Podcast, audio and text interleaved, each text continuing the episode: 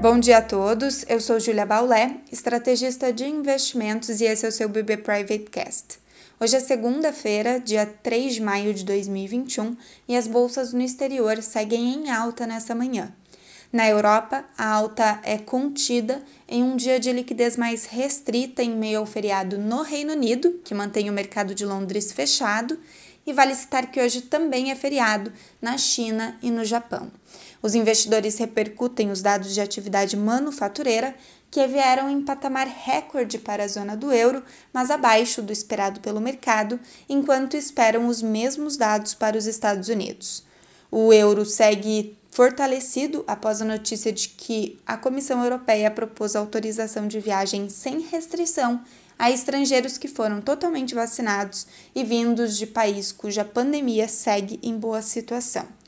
Nos Estados Unidos, a alta das bolsas é ainda mais forte nessa manhã, na expectativa de dados importantes de atividade para o país de hoje até sexta-feira, com o relatório mensal de geração de empregos, o payroll, na sexta. Ainda, o presidente e outros dirigentes do Federal Reserve falam ao longo do dia.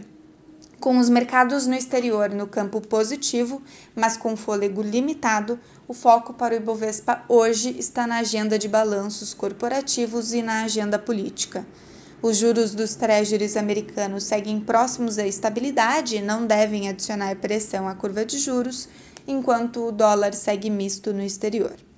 Vale destacar a semana importante para o Brasil, com decisão de juros pelo Copom na quarta-feira enquanto os investidores monitoram o início dos depoimentos na CPI da Covid-19, que devem impor cautela aos mercados.